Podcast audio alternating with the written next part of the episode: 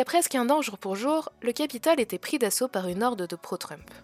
Si les choses se sont plutôt bien passées, la grande démocratie américaine n'a pas basculé dans le côté obscur de la force, l'année 2021 avait, quant à elle, mal commencé.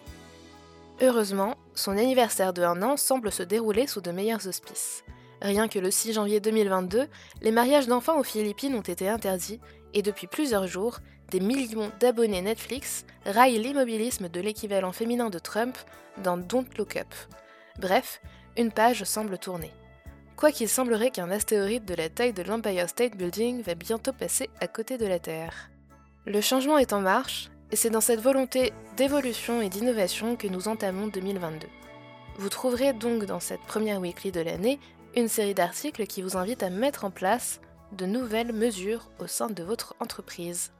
Bonne weekly, et bonne année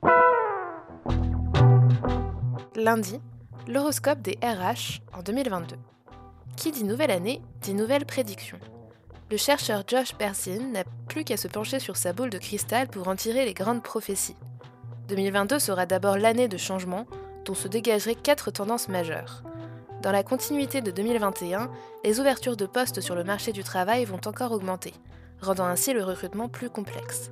Les nouvelles technologies et solutions RH sur le marché deviendront vite indispensables et devront être maîtrisées par les collaborateurs. La culture d'entreprise sera aussi au centre de leurs préoccupations et le rôle des RH va continuer de changer, ayant été mis sur le devant de scène pendant la pandémie. Mardi, loin des yeux, loin du cœur. Avec le télétravail, les collaborateurs qui ne sont pas en contact direct avec les clients perdent progressivement pied avec leur réalité. Les conversations informelles avec les commerciaux se raréfient et leurs décisions sont de plus en plus détachées des clients. Pour inverser cette tendance, la HBR propose dans un article trois remèdes aux leaders. Parler de clients spécifiques aux collaborateurs pour donner du sens à leur travail, toujours se poser la question de l'intérêt pour les clients et enfin, inclure ces équipes dans des réunions en leur présence. Mercredi. Pour vivre heureux, montrons nos émotions. Dans un monde où le sentiment s'oppose à la raison et est souvent perçu comme un signe de faiblesse, les collaborateurs ont tendance à cacher leurs émotions de peur qu'elles n'affectent leur emploi.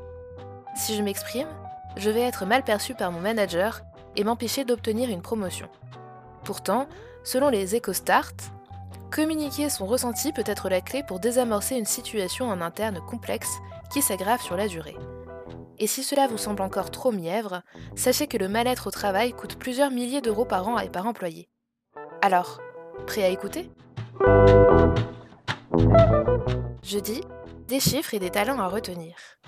Dans une période où nombreux sont ceux qui remettent en question leur situation professionnelle, les démissions sont légion et le sujet de la rétention est critique. Serena Wang, Global Head of People Analytics chez PayPal, détaille dans un article LinkedIn Pulse des étapes pour créer une stratégie de rétention efficace. D'abord, s'appuyer sur la donnée pour identifier les tendances de fond tout en écoutant en continu les collaborateurs.